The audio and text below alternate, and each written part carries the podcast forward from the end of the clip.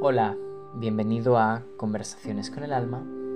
En este episodio quiero hablarte sobre el centro corazón, un término bastante conocido, quizá para otros no tanto.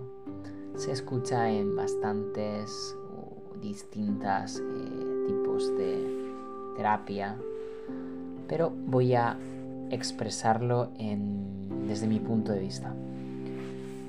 Eh, aprender a ser comprensivo no es una tarea sencilla.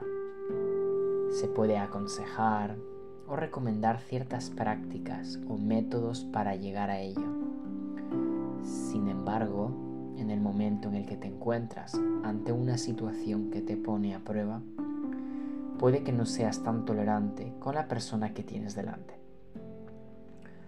Abrir el corazón y exponerte no es algo que guste mucho, ya que se ve con claridad las flaquezas y las debilidades de cada uno. Pero es esencial realizarlo para poder llegar a esa comprensión del otro. He de ser capaz de bajar la guardia y mis ideas acerca de yo tengo la razón y tú estás equivocado. Tengo que abrir mi corazón para llegar a ser compasivo con quien tenga delante y en vez de juzgarlo, respetaré su punto de vista o su comportamiento. Abriendo el corazón, conseguiré que la persona que tenga a mi lado o enfrente de mí también se abra y no me vea como una amenaza a su vida o a su, forma, a su forma de ver la existencia. ¿Por qué nos cuesta tanto realizar ese gesto tan sutil pero importante a la hora de relacionarme con otro ser humano? ¿Acaso temo tanto que me vean vulnerable? Y si fuese así, ¿dónde está el problema? Somos seres humanos, no robots perfectos que no cometen faltas o carentes de sensibilidad.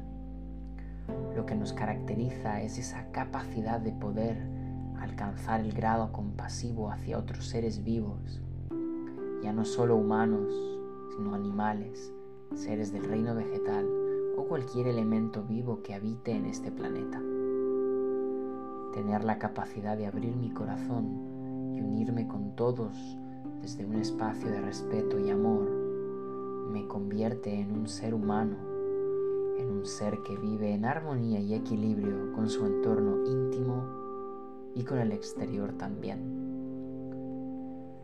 Para disolver todas esas rabias y rencores que albergan en mi corazón, tengo que abrirme honestamente hacia ti y mostrarte que no son más que miedos e inseguridades los que me han llevado a crear esa fachada de dureza y no lo que soy en esencia.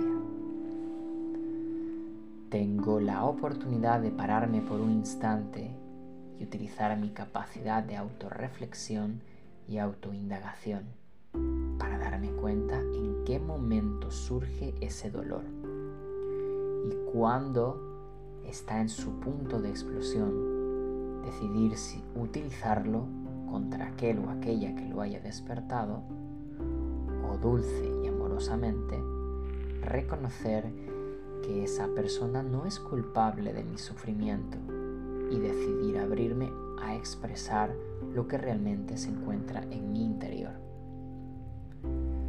Cuando consiga ser capaz de mostrar y no ocultar lo que me hace humano, entonces también conseguiré que otros sean comprensivos y compasivos, que también sean capaces de abrir su corazón y unirlo junto al mío. Entonces, a partir de ese momento, estaremos hablando el mismo idioma. Allí no habrá barreras ni muros que impidan acercarnos el uno al otro. A partir de ese momento, me comprometo a respetarme y respetarte, porque así como aprendo a ver que soy un ser sintiente y sensible que siente dolor, tú también lo eres. Por lo tanto, en vez de juzgarte por tus reacciones, podría preguntarme qué será lo que le ha llevado a vivir ese dolor. Ahí se termina el juicio hacia ti, ya que tú, al igual que yo, tenemos una historia que llevamos cargando durante mucho tiempo. Y en esa historia, probablemente muchos de sus episodios contienen dolor y se han convertido en los que marcan la tónica de la narración. Ahora, esto no significa que tenga que vivir bajo esa influencia. Al contrario, tengo la oportunidad de dejarlos partir y vivir en paz con todo aquello para eso es importante abrir el corazón y reconocer que no soy más que un ser humano haciendo lo mejor que puedo. Y cuando humildemente reconozca mi limitación, entonces empezaré a encontrar vías para sanar todo lo que pesa en mi interior. Así, un día dejarán de ser los episodios que marcan la historia para pasar a ser tan solo anécdotas que forman parte del conjunto de la obra. Abre el corazón a vivir desde ese espacio, creando nuevos episodios que se van a convertir en la voz cantante de tu nueva historia de vida. Te deseo un precioso día. Hasta la próxima.